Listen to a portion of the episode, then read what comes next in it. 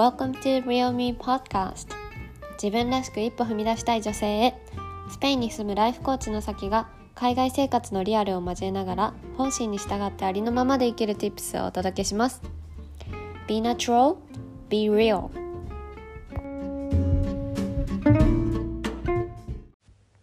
皆さんこんにちは、さきです、えー前回のあきさんとよつえさんのコラボエピソード聞いていただけましたでしょうか？おそらくね前編を聞いてからこの後編を聞きに来てくれてるのかなと思うんですけど、まあ、この後編ではメイントピックとして、えー私たちが話したかった海外経験はキャリアに有利なのかっていうところについて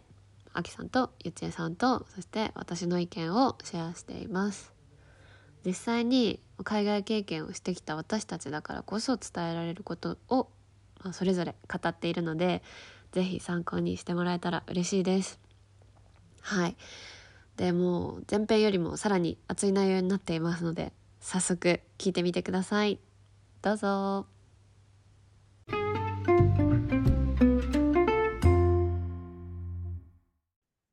じゃあちょっとここからあのメイントピックというかあの今回なんかまあ話したいメインで話したいなって思ってたところちょっとあの聞いてみたいなって思うんですけど、今回のテーマが海外経験する、まあ、海外経験とキャリアっていうところで、で、なんかこう、海外経験してたら、キャリアに、今後のキャリアに有利なのかっていうところ、なんかその、その考え方、お二人はどんな考え方を持ってんのかなっていうのを、えーぜひ聞いてみたいなっていうふうに思って、なんかまあさっきも2人のまあ自己紹介で、まあ、ちらっとあの経験談聞い聞かせてもらったんですけど、もうちょっとその海外経験とキャリアっていうところで、あのー有利、海外経験が有利になるのかなっていうのは、2人はどういうふうに考えますか？とじゃあ私から回答すると、私の考えだと、海外経験をすると、キャリアに有利だと思うかっていうショートアンサーはイエスになります。でも結構、こうなんか若干精神論入っちゃうんですけど、あの、私とアキが考えている、まあ、こう、キャリア、いわゆるキャリアっていうのって、こう一般的な、なんかこう、企業のラダーを乗ってっていうわけじゃなくて、もう生き方とかうん。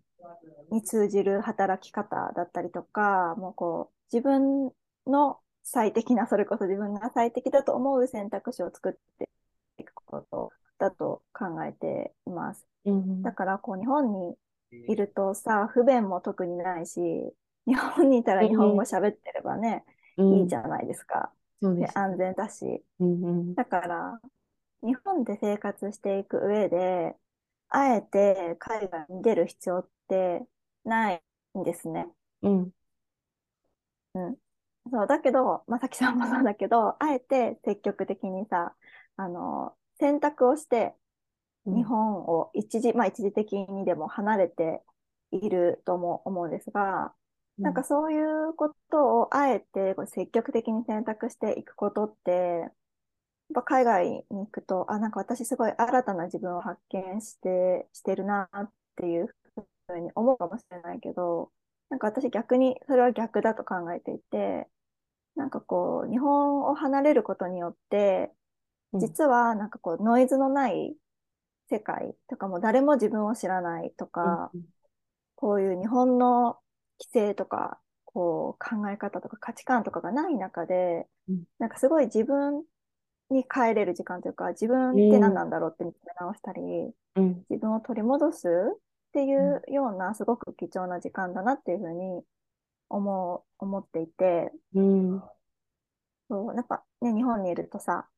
あの、年齢でもう誰々さん結婚したんだからあんたも早く結婚しなさいとかさ、うんね、昇進、例えばこう同僚の人が昇進したから、なんか自分も昇進するように働かなきゃいけないのかな、みたいなノイズってすごいたくさんあると思うんですよ。うんそう。で私、バンクーバーに行った時、新卒3年半で辞めて行ってるんで、26とかだったんですね。うんなんかそれでなんかじゃあ仕事辞めてどうすんのみたいな。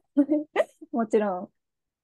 言われたし、うんなんか仲いい友達はやっぱ結婚してたり、結婚、うん私が海外にいる間にもうほとんどご一緒して、なんか私めっちゃ取り残されてるみたいな感じだったから、ね、そう、不安なわけではなかったんだけれど、でもなんかバンクーバーにいると、別にこのなんか、会社に勤めてる人だけが偉いわけでもなければ、なんだろう、結婚をして、いや、家を買って、ローンを払いながら子育てをするっていうことが正解でもないなっていうふうに思ってきて、うん。なんかみんな自由に、なんか夏だけ働いて、うんなんだろう、うん、冬はその失業保険もらいながら楽しく暮らしてる人とか、うんそれ私今やろうとしてます。本当そうそう、いる、いるじゃない、普通に。全然いいと思う、思うんだよね。なんかそれ生き方の一つとして。うんうんで、なんか、なんだろう。私の語学学校の先生は、なんかすごくスキーが好きだから、うん逆、で、なんか夏は留学生が多いから、夏に語学学校で英語、ELT の先生、英語を教える先生をやって、うん冬になったら山にこもりますみたいな先生もいたし、うんうんいいですね。だからこう、いね、一年中同じ時間が月曜日から金曜日まで働くことっていうことだけが選択肢じゃない。他にもいろんな選択肢がある中で、うん私はなんかこういう積極的にこの生き方を選んでますっていうお手本がすごいたくさんあって。うんうんうんで、なんか、まあ別に彼ら彼女たちはお手本だと思って見せつけてるわけじゃないけど、日本のこう月曜日から金曜日まで9時5時で働いてきた私からしたらもうすごい、え、そんなのありみたいな生き方をしてる人がすごいたくさんいて、みんなすごい幸せそうに見えたのね、うん私から見たら。だからなんかそういう経験で、なんか、なんか自分が見てた一つの選なんか正解だと思っていたものって、ただの一つの選択肢であったっていうことに気づいたうんっていうのがありますね。だからなんかこう、海外に行って自分の知らない人とかノイズがない中で、なんか裸の自分になるうんうんっていう意味で、なんか私は海外に行く、まあ、一時的にこの日本から離れるとか、自分がいる場所から一旦離れて、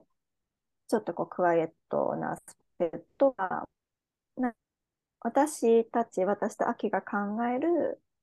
自分らしいキャリアを育てていくきっかけのすごくいい、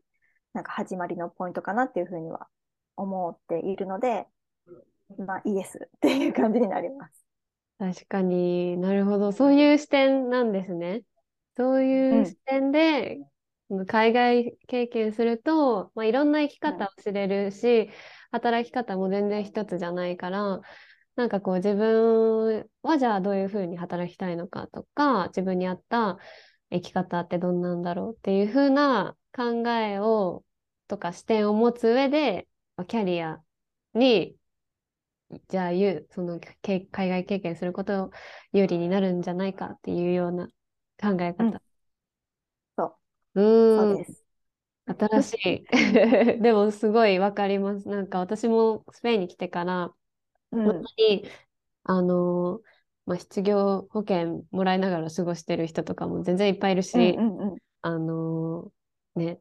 その夏のシーズンだけ、こう、はた、うんがっつり働いて、で、それ以外は、まあ、ゆるく過ごす、のんびり過ごすみたいな人も全然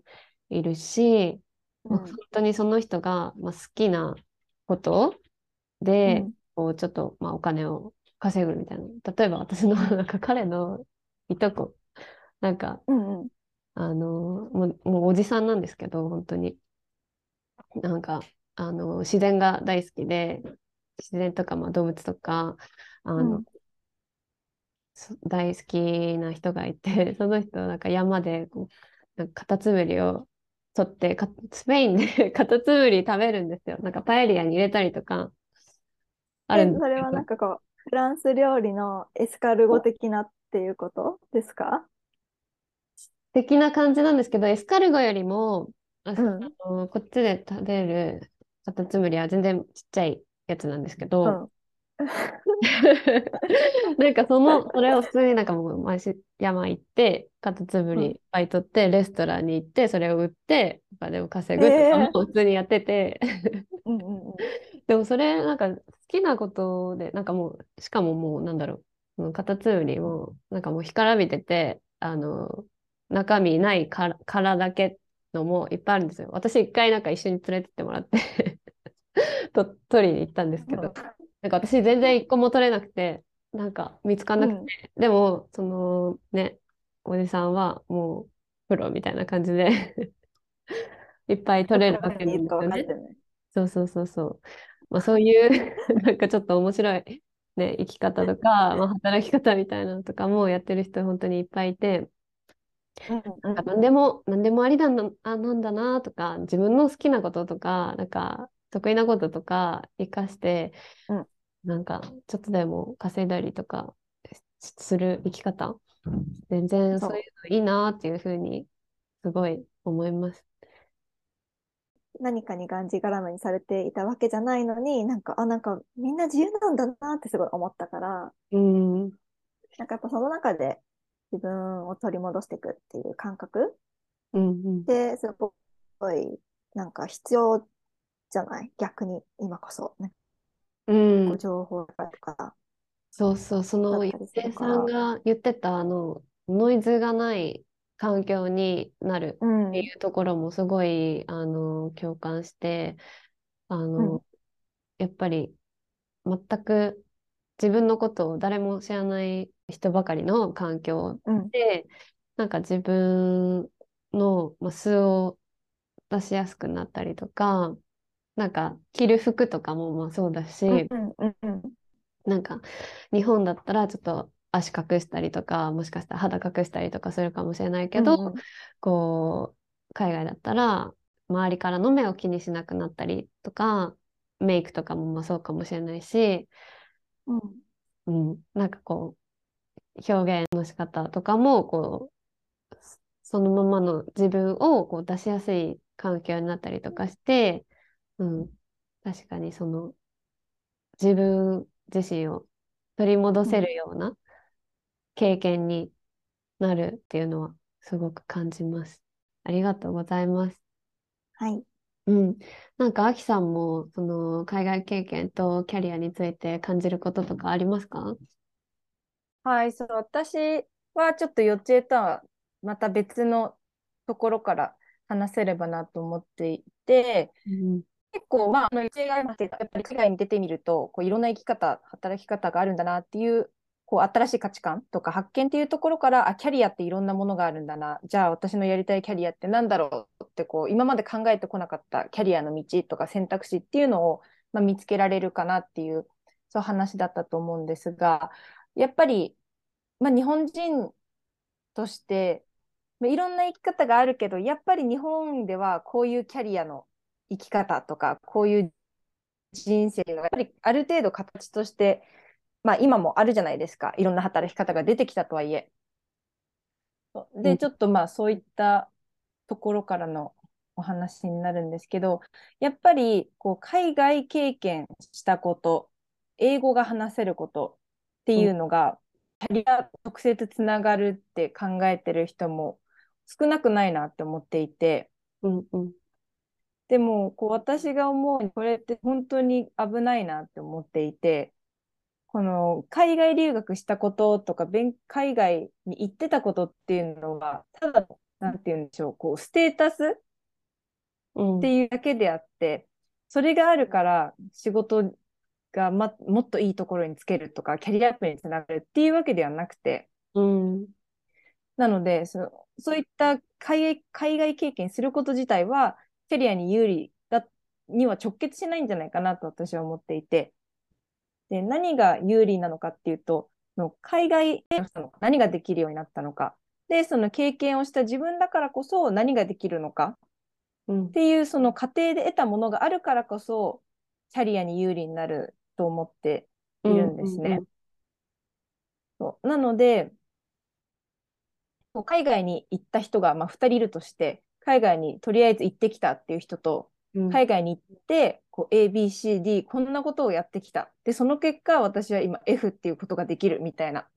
その2つのパターンがあったとしたら、A、そのい一方の人はただ行ったっていうだけで別にこう会社とかから見ると、あ、ただ行ってきたんですね、になっちゃうけど、後者の方は海外に行ったからこういう ABCDE ができるようになったんですねっていう、やっぱそういう ABCDE ができて、さらに F になったからこそ、じゃあ私たちの会社に来てくださいとか、なんかそういう即戦力とかになるわけで、なので、なんか最近だと、例えばカナダだとコープにうんうん。こう留学しに行きたいですとか、あとは最近だとすごく休学留学が流行っていて、大学生の中で。うん。っていうのも、まあ、海外、えーと、学校休んで海外に行って、英語を学ぶことで、まあ、さらにその、なんていうんだ、今後グローバルに活躍していけるっていう日本の政府が掲げてる スローガンでもあるし、あとは、海外で、まあ、インターンとかバイトとかすることで、海外での社会経験もあるから、さらに就職に有利になるって思ってる人が本当に多くて。うんで、もちろんみんながみんなそうじゃないんだけど、でもじゃあその、じゃあ半分学校行って半分働いてってやれば、それが勝ちパターンなのかって言ったら全然そうじゃなくて、普通に学校行ってもただただ何も得ないで、こう座学してるだけで、で、インターンとか職務経験って言っても、なんか例えば、まあ、日本食レストランで、まあ、サーバーをしてって、別にそれ自体がなんか得られないっていうわけじゃないけど、本当に日本でやってるような生活を海外でやってた。で、別に就職に有利かって言われたらそんなこともないし。なので結局、まあ中身、何ができるのかとか、どういうことを経験したのかっていうのが、まあキャリアに有利になるのかなと、と私は思うので、なんかまあ結論、私自身は海外経験したから、新卒の就活の時で全然困んなかったし、あとは今海外転職もできたんですけど、でもそれはただ単に私が英語が話せるから、海外にこう何年間も行ってたからっていうんじゃなくて、うんこう私自身がその7年間海外に行ったことによって、やっぱりいろんな経験をして、こうスキルもたくさん得たし、あとマインドセットが本当にこう強くなったというか、精神的にも強くなったし、うん。すごくポジティブなマインドになったからっていうところをやっぱり評価してくれて、それが欲しいって思ってくれたっていうのがあると思うので、そう結局はそのただそれ自体をやると中身をなんかどういうふうに経験したかっていうのがキャリアに有利につながるのかなって私は思いましたね。うん、そうですよね。確かにそこは、なんか、アピール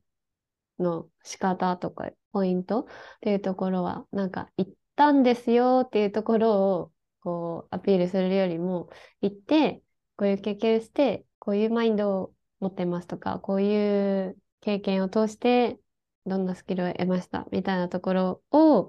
アピールするのがいいっていうことにもつながりますよね。うん。え、ちなみに、アキさんはなんか7年間のアメリカ生活でどんなスキルを得たんですか？うーん、私の場合は、そうだな、交渉力が一番ついたかなって思います。えーハードスキルっていうよりかは、私はソフトスキルがすっごい成長したかなと思いますね。え、どんな違いですか？そのハードスキル、ソフトスキルは。ハードスキルはもう、例えば資格とかでも、目に見えてわかるような資格とか、あ、そのスキル、例えば、なんかコーディングができるとか。はいはいはい。あとは、なんだろう、簿記難級みたいな、そういうのが、本当にすぐに、なんだろう、誰もがわかる、使える資格、うんハードスキルってよく言うかなと思うんですけど、ソフトスキルはどちらかというと、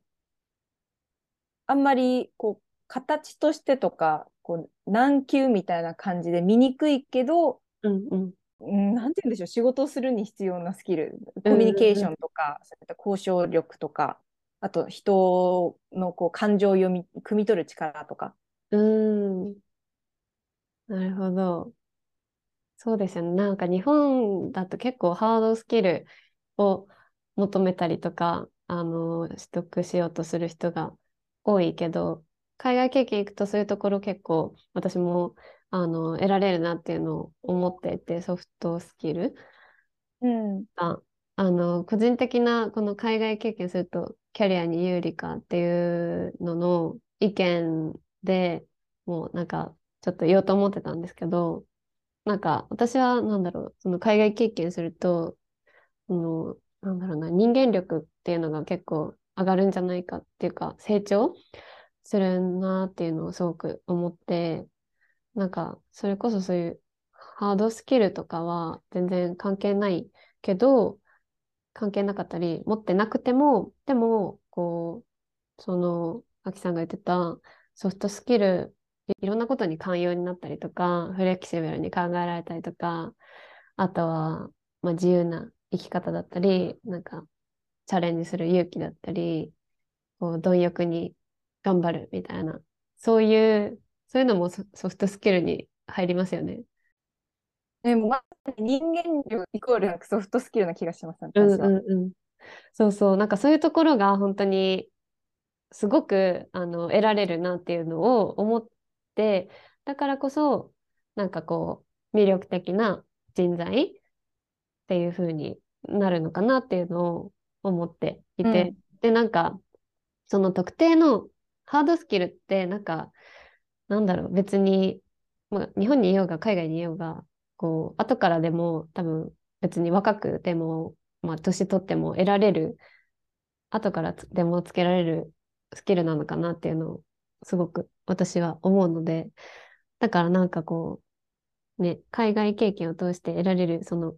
まあ、人間力とかソフトスキルっていうところが、なんか、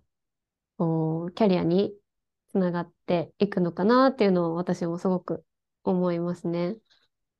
うんうん。うん。あとはなんかその、ちょっと追加で言うと、なんかその自分の強みとか才能っていうところって別に、なんだろう、それってもともと備わってるものだから、なんかそれを活かせばいいというか、なんかその強みとか才能と、その海外経験で得たスキルっていうところを、こう、なんか組み合わせて、自分がどういうところで、こ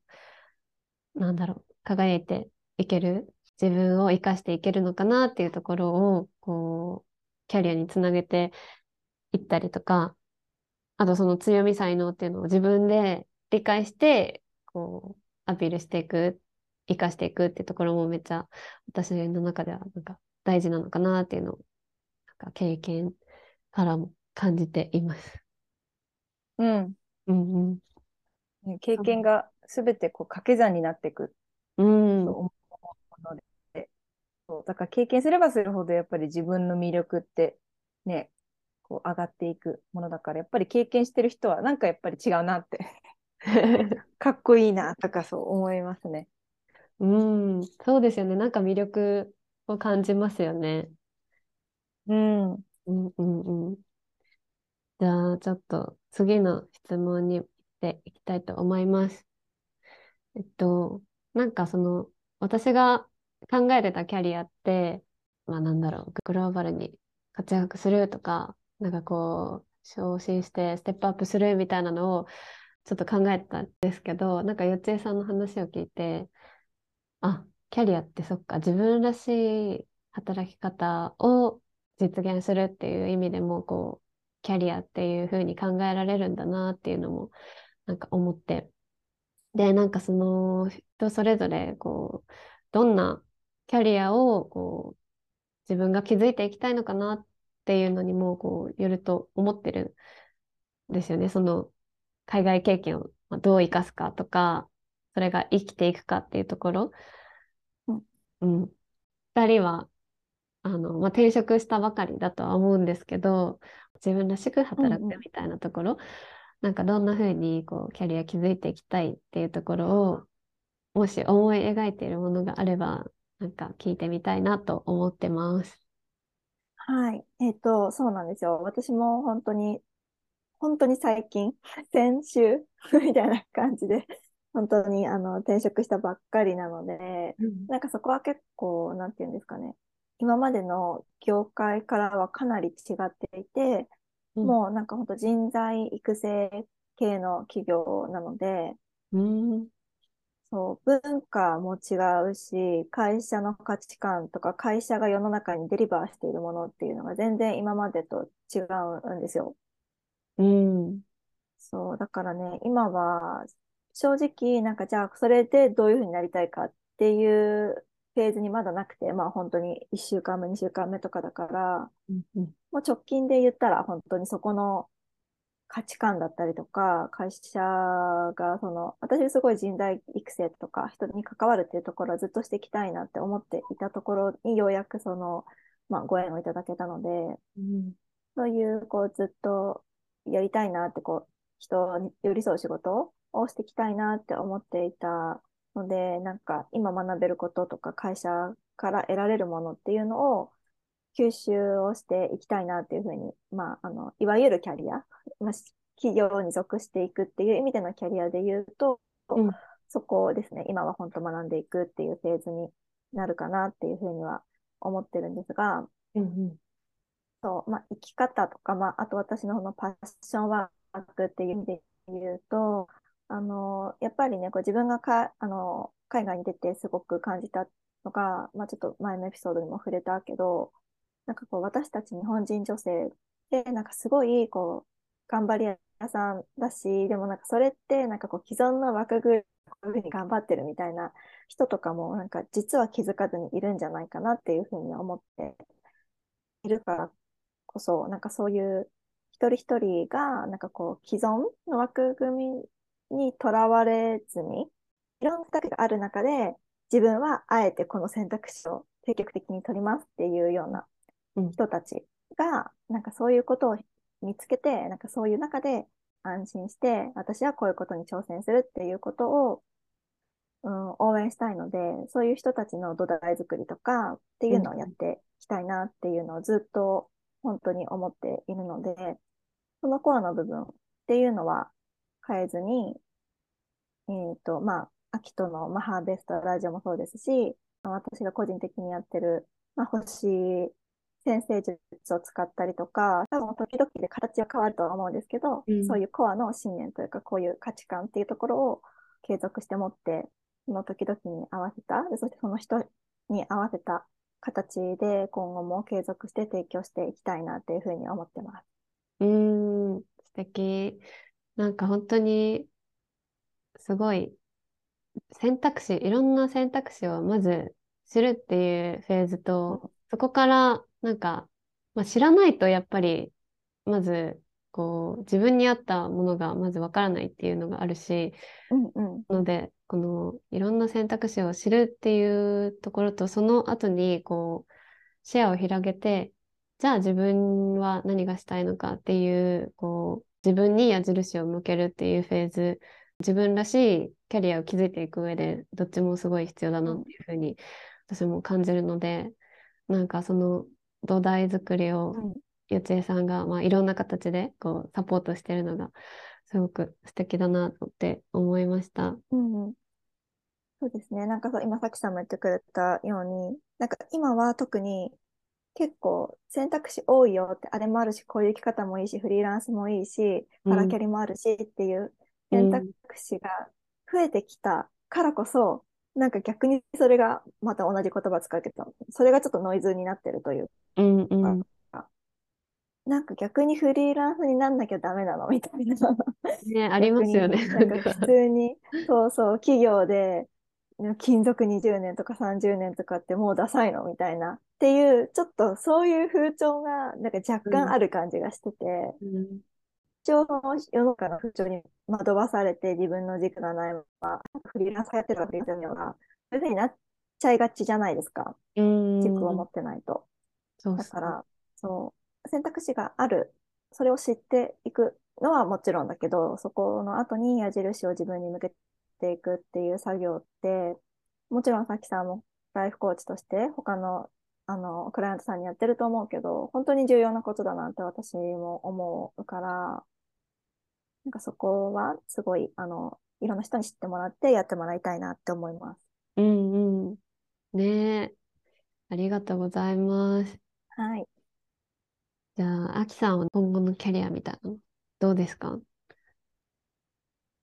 はい。私のキャリアは結構、なんなんだろう、野望があるんですけど、えっと、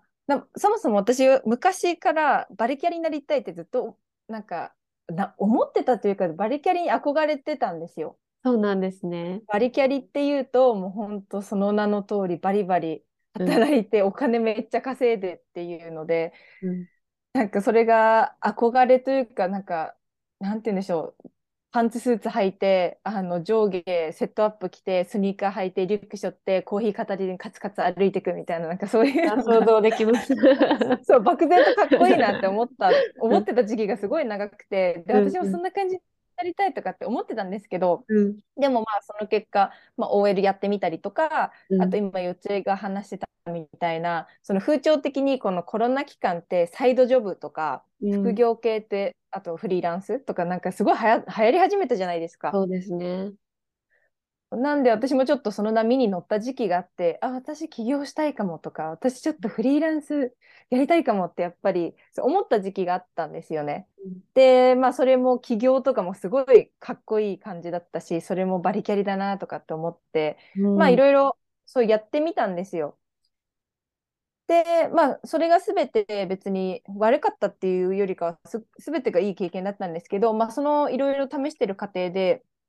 なんか私、バリキャリがやりたいわけじゃないなっていうのが、やっぱり分かって、うんうん、で、バリキャリに別に興味もないし、お金をすっごい稼ぐっていうのも、私自身そんなに興味なくて。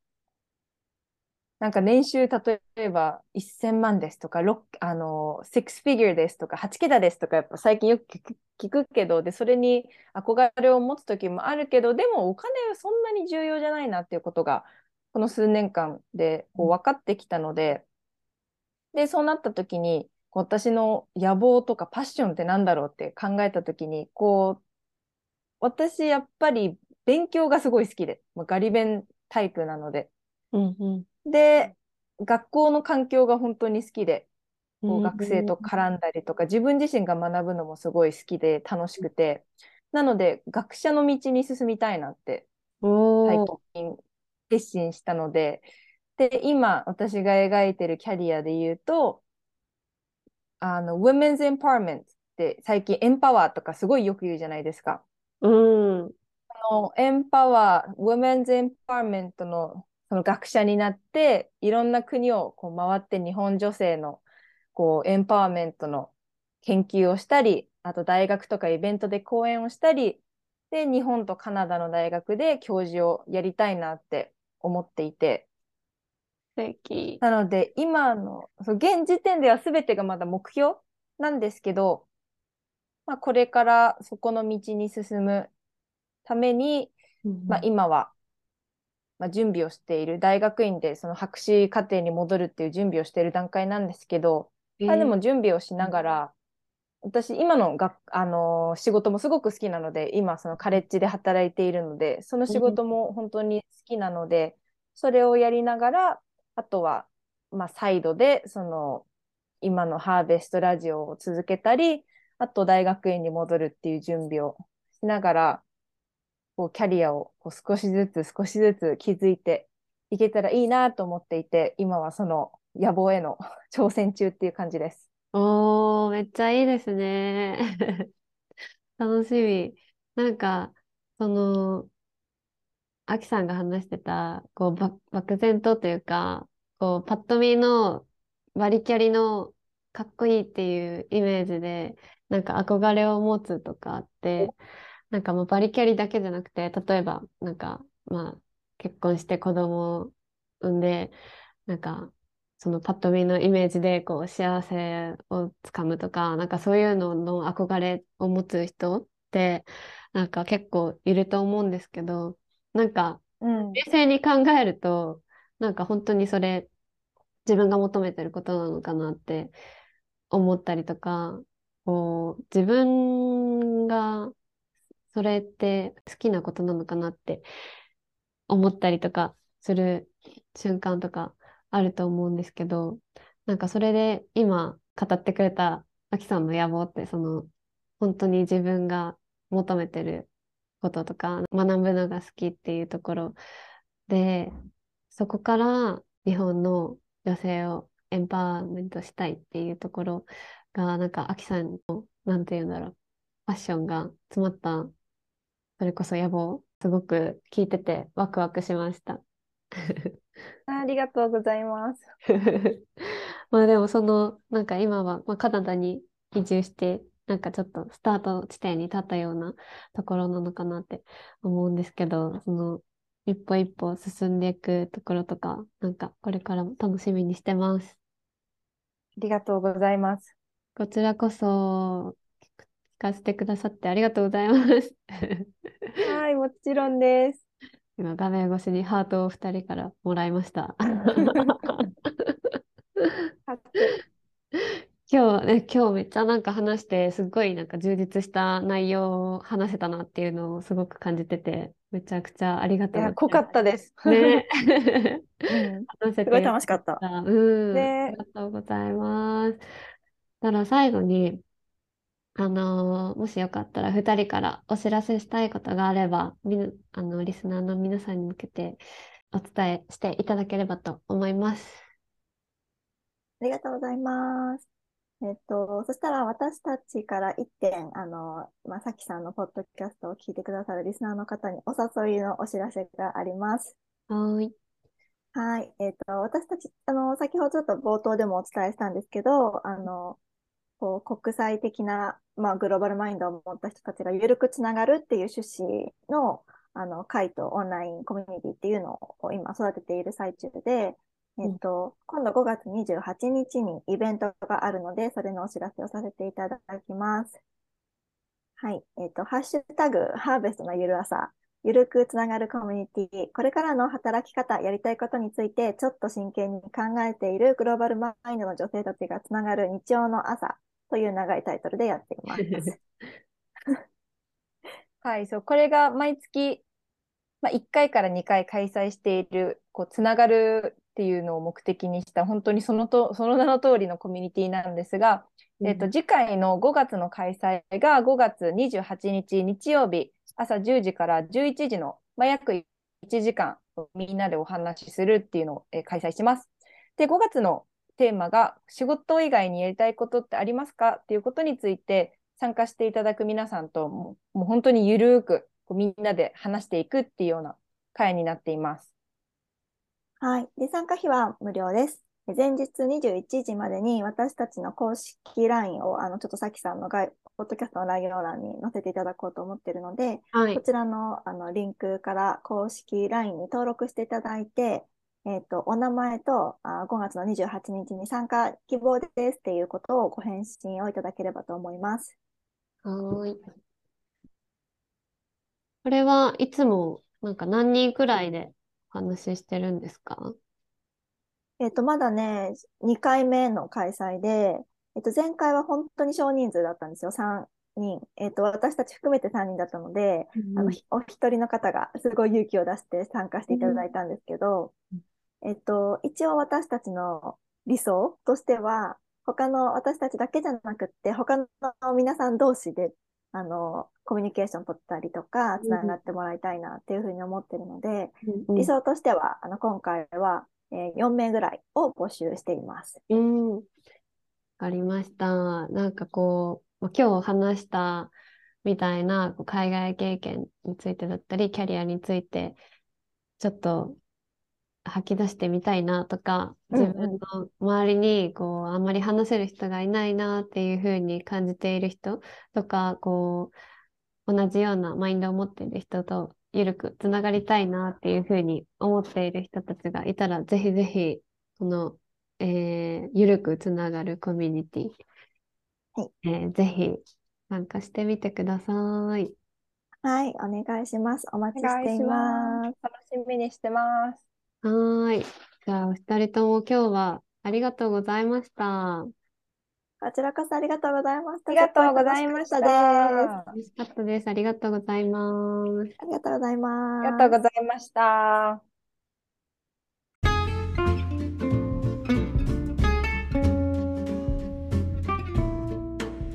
い、皆さん後編も聞いてみてどうでしたか？2人のね海外経験とキャリアを通しての気づきだったりとか人生観って私もすごくね共感することが本当に多くて、うん、前編の内容で出てきた点と点がいつか必ず線で結ばれるっていうこととかまさに私も最近感じたことだったんだよね。うん、私はまあ、1年前に自己理解を通して人生の点と点が結ばれたって感じた部分もあったんだけどキャリアに関して言うと、えー、まあ、4年前にねスペインにワーホリに来る前に日本で1回5つ星のホテルで短期で働いた経験が実はあって本当に2週間とかでめっちゃ短かったんだけどそうそれその経験は、まあ、スペインの5つ星ホテルでインターンするっていう予定がもう決まってたのでその前にちょっとでもホテルの経験あったらいいかなっていうふうに思って友達に紹介してもらって配膳の仕事をね、えー、やってたんだけど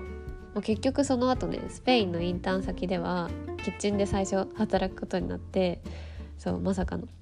でまあその日本でやった配膳の仕事って体力的に結構きつかったんだけどあの経験は無駄だったのかみたいな風にその時思っていたら今ねまたイビサ島で5つ星ホテルで働くことになってその時の経験が生きてきたっていうかうん。そう。で、まあ、正直まあこの仕事ってあのイビサ島にで働くのってね半年間限定っていう風に期間が区切られてるしあと、まあ、半年経った後にいろんな国に旅したいなっていう気持ちで今働いてるっていうのがあるから私がまあ心からパッションを持ってる仕事ではないっていうのがあるんだけどでもあの、まあ、ここで働いた経験が今後のキャリアにももしかしたら役に立つかもっていう風に今思えていて、うん、それはそのさっき言った点と点がまあ、必ずいつか線でつながるっていうことを自分の中で分かってるっていうのもあるしそうそうだからこうただ単に稼ぐことだけじゃなくて、まあ、どんな形でもここでの経験とか学んだことってきっと今後生きてくるんだろうなっていうふうに思えてるっていうのがあります。ね、あと私もこうアキさんとちょっと似てて学生の時はね私もこうキャリアウーマンみたいな女性になんとなく憧れを持っていて英語を使いながらグローバルにね活躍してキャリアを築くってかっこいいなみたいな風に思ってたんだよね。そうでも私がまあ新卒で入った会社ではそもそもあんまり、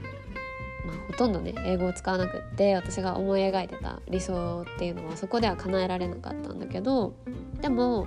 なんか今ホテルで働いてる中で同僚でこうスペイン語でコミュニケーション取ったりとかスペイン人以外の外国人のお客さんを相手に英語を使って働いてるっていうところがなんか感覚的にこうようやくグローバルに活躍する人になれたかもっていうのを最近思っていて、うん、そうスペインでこうあの4年前にねインターンしてた時は一応まあ海外で働くっていう経験はしたんだけど活躍してたっていうよりも同僚のお手伝いしながら学んでたみたいな感覚だったからそう、海外で働く働いたからといってこう世界をあなんだろううん世界を相手にいきなりこう理想を叶えられたっていうわけではなくてそう。でもそうなんだけどこう今今のってようやく世界を相手に活躍してるって感覚をなんか今持って働けてるっていうのがなんだかこう不思議な感じそう過去私が思い描いてたのとは、まあ100%同じ形じゃないけどでもなんかそういう感覚を持ってってるのがなんか嬉しい気持ちもあるなっていうふうに思っています。ね、そうまあその外国語使ってコミュニケーション取るっていうところはあの今日話した内容で言うとハードスキルになるかもしれないんだけどそう。でもまあ実際に働く中でやっぱり、まあ、フレキシブルに対応したりとか寛容さを持つことだったりあとはまあ新しい場所に踏み出す決断力だったりとかね、うん、あとこういろんな国の異文化を知ってること宗教的なこともそうだし文化的なこともそうだしそういうのの知識っていうのもプラスになってるなっていうのを働きながら感じます。そうまあ、それらのスキルっていうのは私が海外経験を通して得た、まあ、ソフトスキルなんだなっていうふうに身をもって感じています。はいあとはあそうそう今回の後編のエピソードで出てきたねいろんな働き方を知った上で自分に合った働き方を選択していくっていうところそれって私もすごい重要だって感じてるところでね。私自身はどんなキャリアを築いてたかっていうと、まあ、日本で会社員を経験してからのスペインでホテルインターンを経てでその後は英会話講師をオンラインでしながらフリーランスも始めてコーチングライフコーチとして働いたりで、まあ、英会話講師してたけどそれを一旦やめて、えー、コーチングだけをやって、まあ、旅しながらセッションしたりとかそういう時期もあるし。で最終的に今は、まあ、また契約社員としてフルで働きながらコーチングもしているっていうような、まあ、いろんな形で、うん、複複数の副業をしてきたんですけど、まあ、こんな風にね、えー、いろんな働き方を実際に経験するからこそ自分に一番合ったキャリアっていうのが選択していけるようになるのかなっていう風に思います。で私もまだまだその過程にいるところで今後どんなキャリアを築いていくかっていうのは、まあ、それこそ1年後2年後その時になってみないと分かんないなっていうふうには思ってるんですけど、うん、もしかしたらまあ1年後同じようにこう指里でまた働いて、えー、コーチングをしながら働いてっていうのを繰り返してるかもしれないしそのフルで働くっていうのは会社員として働くっていうのはもうやめてるかもしれないしそれってまあその時になってみないとわからないなっていうのは思ってるんですけど、うん、でもまあ引き続き、まあ、いろんなことにチャレンジしながら自分にとって最適な人生の選択をしていきたいなっていうふうに思っています。はい、なので皆さんもこうやまあきさんゆてさんが言ってたみたいにこうまずはこういろんなことを経験してみるとか、うん、そうだね。自分らしいキャリアのために視野を広げてみる。いろんな、まあ、海外経験してみるっていうのもそのうちの一つだし、うん、そんな経験を、うん、してみる。そそして自分にはどんなキャリアが合ってるのかっていうところを、えー、自分に矢印向けてみるっていうところをやって見てほしいなと思います。はい。ちょっとエンディングがねだいぶ長くなっちゃったんですけど皆さん最後までお付き合いいただいて本当にありがとうございました。あきさんよちえさんの貴重なお話にも本当にね感謝しています。2人のゆる朝コミュニティもぜひぜひチェックしてみてください。では。次回のエピソードもお楽しみに See you soon! Bye!